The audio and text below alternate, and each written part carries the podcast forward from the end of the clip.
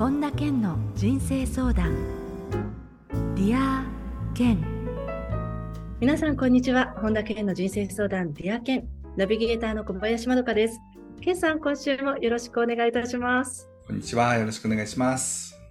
さてあのオンラインサロンの交流会についてちょっと今回のオープニングで伺っていこうと思うんですけれどもあのちょっと前になるんですが4月に都内でえー、ケンさん、オンラインサロンのメンバーの皆さんと交流会を持たれたということで、改めてどんな雰囲気、どんな会だったんでしょうか？えっ、と、もうサロンの人たちが、まあ、全国からね、集まってきたりとかしてるので、まあ、こう、えー、オンラインでは何回も会ってたりとかするんですけど、初めて顔見てたとしたら、はーとかっていうので、結構みんなこう盛り上がったりだとか、そんな感じでしたね。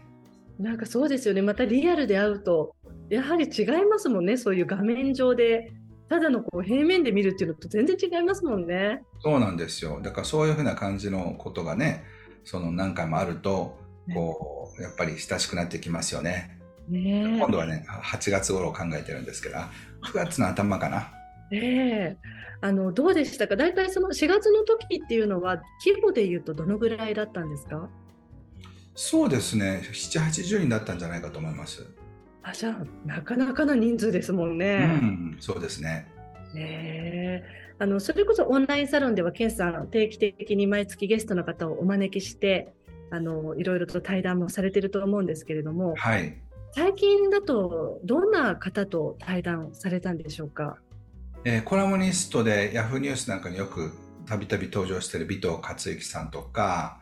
あとはユダヤ人大富豪の教えを最初に編集してくださって、今は絆出版の社長の岡村敏子さん、紀子さんだったりだとか、はい、あとはエネルギーを整えるの三上さんだったりとか、まあその、そその時に旬で本が売れてる人だったり、あるいは、えー、いろんな分野で活躍してる人とお話ししてますね。ねあの例えばそのオンラインサロンでは、あの毎月1回、ケンさんのライブにまあ参加できたりとか、それからまあラッキーだったらその場でね、ケンさんに質問もできてっていうような感じ、それからグループワークもあのできたりもしているので、うん、割と参加者もすごくこう積極的に関わることのできるあのオンラインサロンですよね、ケンさんのサロンって。そうですね。今、あの、大きなサロンって大体そういうのもやめちゃってるみたいなんですけども、クレームとか多くなっちゃったりみたいで。でも、うちのサロンはすごく和やかに皆さんやってるので、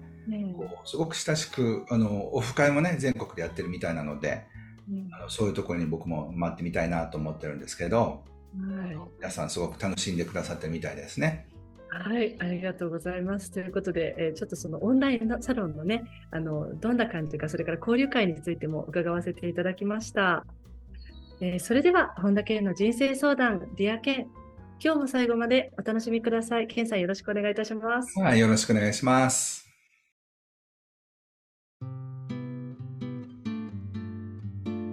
本田健の人生相談、 Dear 健。続いては人生相談のコーナーです。このコーナーではリスナーの方からいただいた質問に、ケンさんに立体話法でお答えしていただきます。まずはラジオネーム、ケンタさん。えー、私の悩みは、職場の上司が途中途中の状態で仕事を振ってくることです。内容の全貌がつかめないことにもやもやします。どうしても言われたくないことをやる環境なので、質問攻めみたいなことになるのはいけないと思い、深く考えることなく仕事をこなしています。上司にたくさん質問をしたら、もっといい仕事ができるようになるのかなというふうにも感じますが、質問しまくるような部下ってどうなんでしょうか？という質問なんですよね、ケンさん。はい。あの、例えば自分が不安でいっぱい質問してきたらめんどくさいなと思うと思うんですよね。うん、でも、あの、例えば自分がミスしたって後で責められないようにいっぱい質問してくる部下はめんどくさい。けども、そのプロジェクトを本当に良くしたいと思ってるっていう質問だったら、嬉しいんじゃないでしょうかね。そうですよね。なんか、逆に上司の立場で考えたら、いろいろむしろ聞いてきてくれた方が何が分かってないのかが分かったりもしますもんね。そうそう。だ僕だったらいっぱい質問してしまいますけど、このプロジェクトをなんか良くしたいっていうふうに思ってるので、お願いしますっていうふうに爽やかに言えば、よし頑張れみたいになるんじゃないですかね。じゃあやれることは何でもやるよみたいに言ってくれるんじゃないでしょうか。そうですよね。そこまでちゃんとこう、うん、どういう意図を持ってっていうのまで上司に伝えたら女子もこうそういう感じで質問に答えてくださいますもんね。うん、そう思います。はい、ありがとうございます。えー、健太さんからの質問でした。続いて、えー、ラジオネームゆうたさんです。僕の悩みは好きなものやこだわりがなかなか持てないことです。好きなもの、好きなことがないわけではないのですが、今あるもので済ませてしまったり、ないならないでなんとかなるかといった考え方になってしまいます。周りからお前はこだわりや譲れないものみたいなものはないのかと言われることがあります。はい、好きなものやこだわりってどうしたら見つけることができるんでしょうか？なるほど。逆にこだわりすぎて困ってるっていう質問もあれば、こだわりがないっていうので困る人もいるんですね。ね。そう。これはどうでしょうかね。このこだわり。でも、ある意味それってすごくこう、フレキシビリティに富んでる、いろんなものに合わせられるっていう意味でも、別にそんなに悪いことでもないのかなとかも思うんですけど。そうですね。まあ僕だったら、その、街中歩いてる時とか、インテリアショップ行ったり時に、好き、嫌い、好き、嫌いっていう形で、自分の好きかどうかっていうのを基準に、こうチェックしてみるっていうのはありだと思いますね。ああ、あの、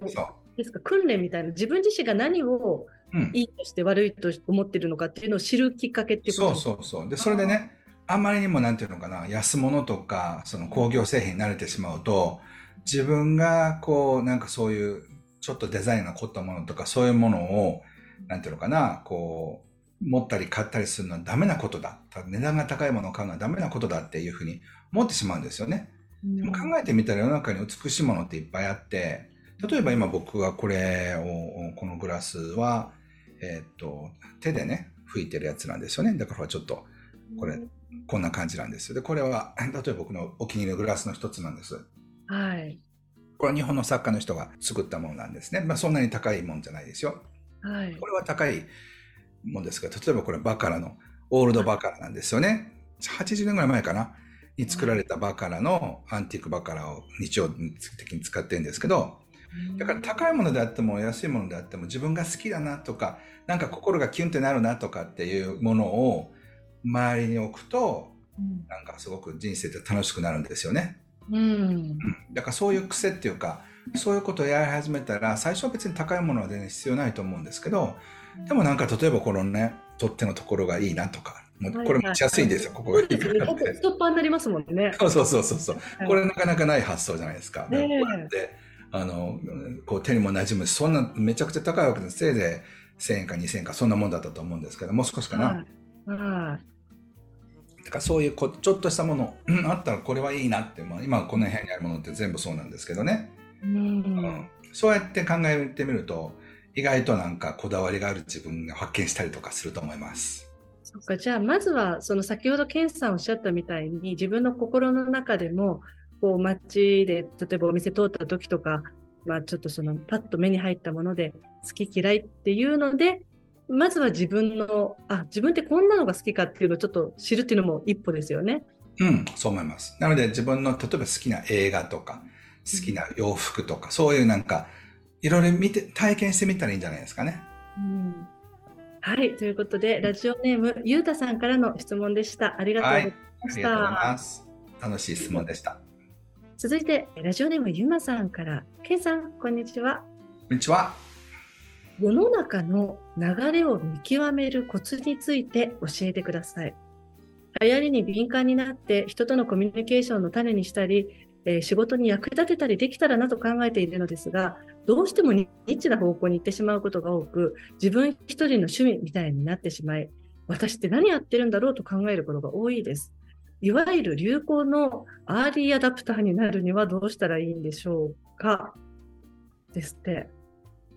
あのー、もしそういうのに興味があるとしたら、流行ってるところにどんどん行くことですよね。うん、例えば、そんなにお金がかからなくても、その、できたばっかりのショッピングセンターに行くんだったら、あの、交通費だけで行けますよね。はい。あるいは、その、なんかこう、最新のファッションを展示してある、えー、ところに行くことですよね。うん、別にお店に入るのにはお金かかりませんから。ね、例えばそういうことをずっとやっていくと、なんか時代を読むような、なんか、トレンドを感じるようなそういう感性って磨かれると思います。うん、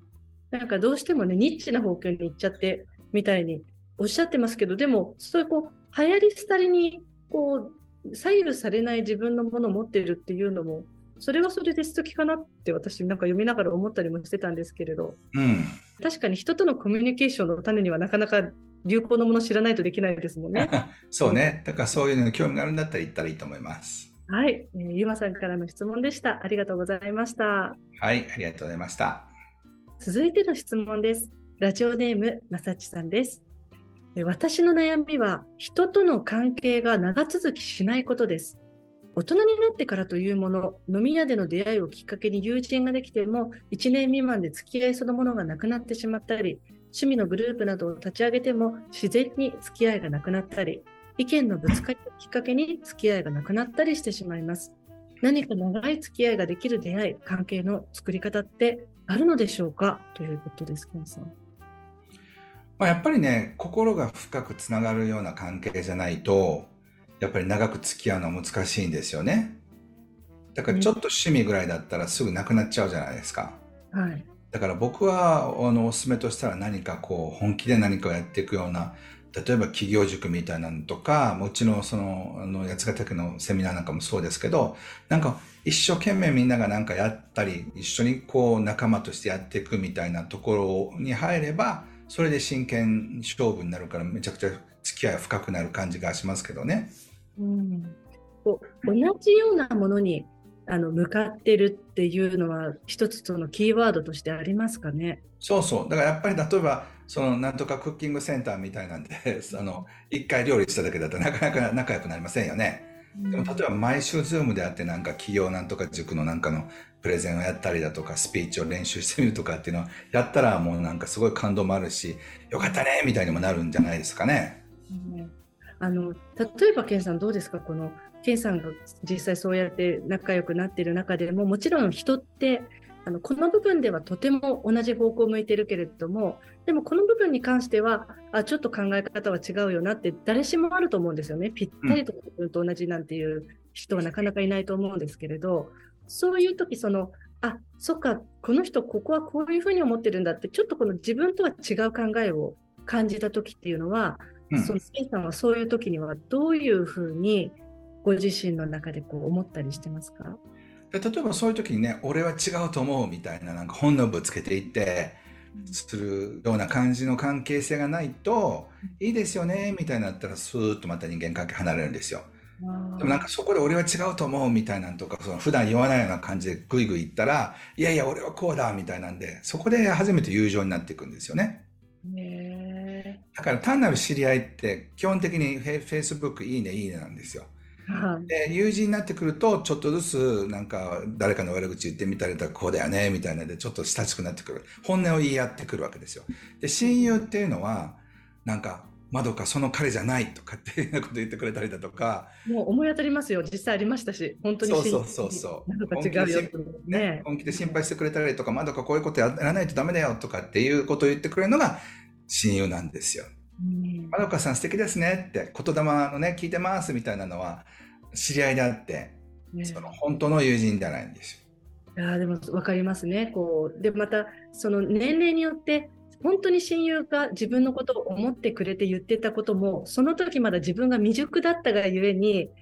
なんであなたには分かってほしかったのにっていうのでちょっとその心の距離がその時期だけ離れたりとかありませんか？若い時って。ありますあります。だからそういうふうな感じでやっぱりお互いこうなんか切磋琢磨じゃないけど響き合うのでそういう響き合えるような場所に属せばいいんじゃないでしょうか。そうですね。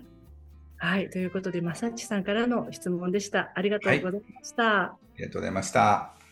以上、人生相談のコーナーでした。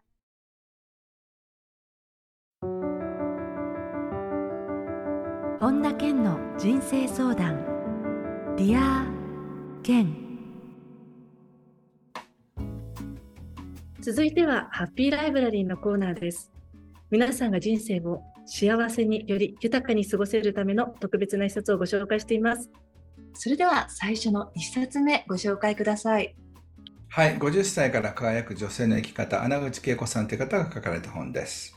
はい、えー、穴口恵子さんも健さんはもうかなり前から親しくしていらっしゃいますよね。そうですね、もう17、8年になるんじゃないでしょうか。はい。あの、はい、この本を選ばれたきっかけは何だったんですか？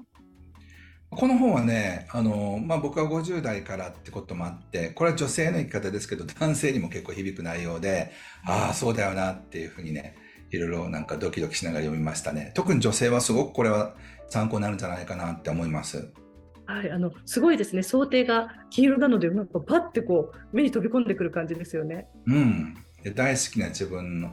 のために生きる準備 OK って書いてあるんですけど、OK って感じですね。はい、ぜひ、ね、この本も参考に皆さんされてみてください。はい。続いての一冊を教えてください。はい、龍神のすごい浄化術、えー、慎吾さんが書かれた本です。えー、なんかすごく気になりますけれど、この、えー、アルファベットでの慎吾さんという方は、健さんは直接こう面識はお持ちなんでしょうか？そうですね、もう7、8年ぐらいの付き合いになると思うんですけど、めっちゃパワフルなヒーラーですよ。YouTube なんかもあのあって、なんか見たら、はあってなんかこうこうやっただけで人がなんかうわっと動いたりだとかする、なんか龍神を使ってる感じが本当にする。あのインチキな人も多いんですけどねこの人はすごいパワーがあるなって思いますね。ね、あのケンさんはじゃあもうあの何ともお目にかかってらっしゃるんですか？そうですそうですで海外でもねセミナーやってるみたいでこれからまたブレイクするんじゃないかなと思ってます。ねはい、竜神のすごい浄化術っていうねタイトルだけでもなんかちょっと惹かれちゃいますけれども、うん、ぜひチェックしてみてください。えー、このコーナーではあなたからのおすすめの一冊も募集しています。ディアケンアットマーク ioffice.com までエピソードとともにお送りください。お待ちしています。以上、ハッピーライブラリーのコーナーでした。それでは、ケンさん、今日の名言をお願いいたします。他人と違っていることがその人の武器になる。マイケル・ポーター。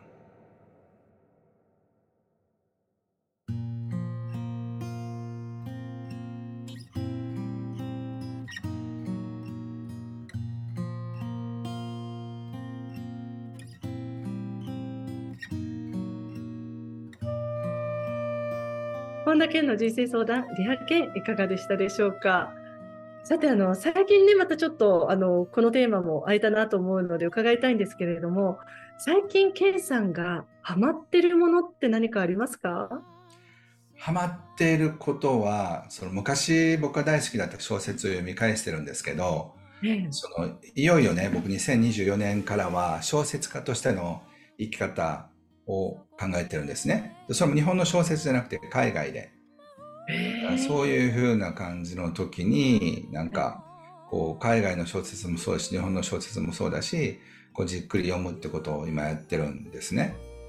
えー、え、ケンさん、その海外での小説っていうのは、どのくらいからそういう思いって温められてたんですか？もうずっと何年も思ってたんですけど、やっぱりこの数年間やそっちの方に行きたいなっていう気持ちがやっぱり抑えられなくなってるというか、まあ、今セミナーとか配信とかこういうのもやってるんですけどだから例えばディアケもずっと続けてきたけど一生続けるかっていうとそういうわけじゃないかもしれないしひょっとしたらもう誰とも配信も何もせずにもう本だけ書くっていうこともありかなっていうふうに思ってるんですよね。なので今もうエネルギーが外に向かっているから小説ってやっぱり深く自分の中に潜らなくちゃいけないんですよね。なので、2024年は、まあ、小説の方にあのシフトして、セミナーとかそういうのはちょっと絞るのもありなのかなっていうのは今考えているところです。えー、それはじゃあこのこれまでのこの特に怒涛の数年間っていうのがもうそれこそ毎月海外行ってみたいな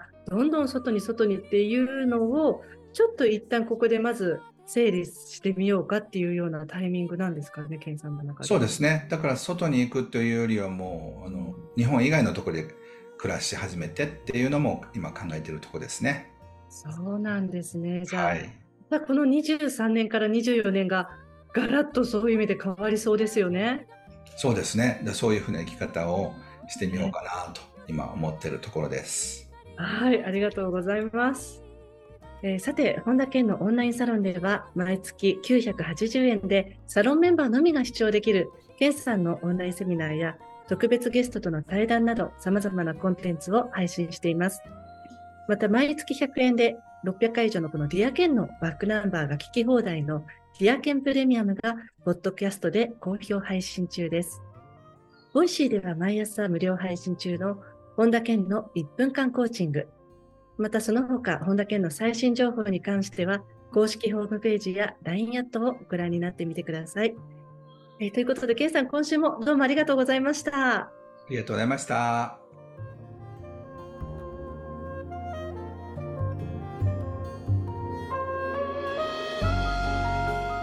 ここでお知らせです。8月19日土曜日、目に見えないスピリチュアルパワーの使い方が開催されます。詳しくは本田健公式ホームページよりご確認ください。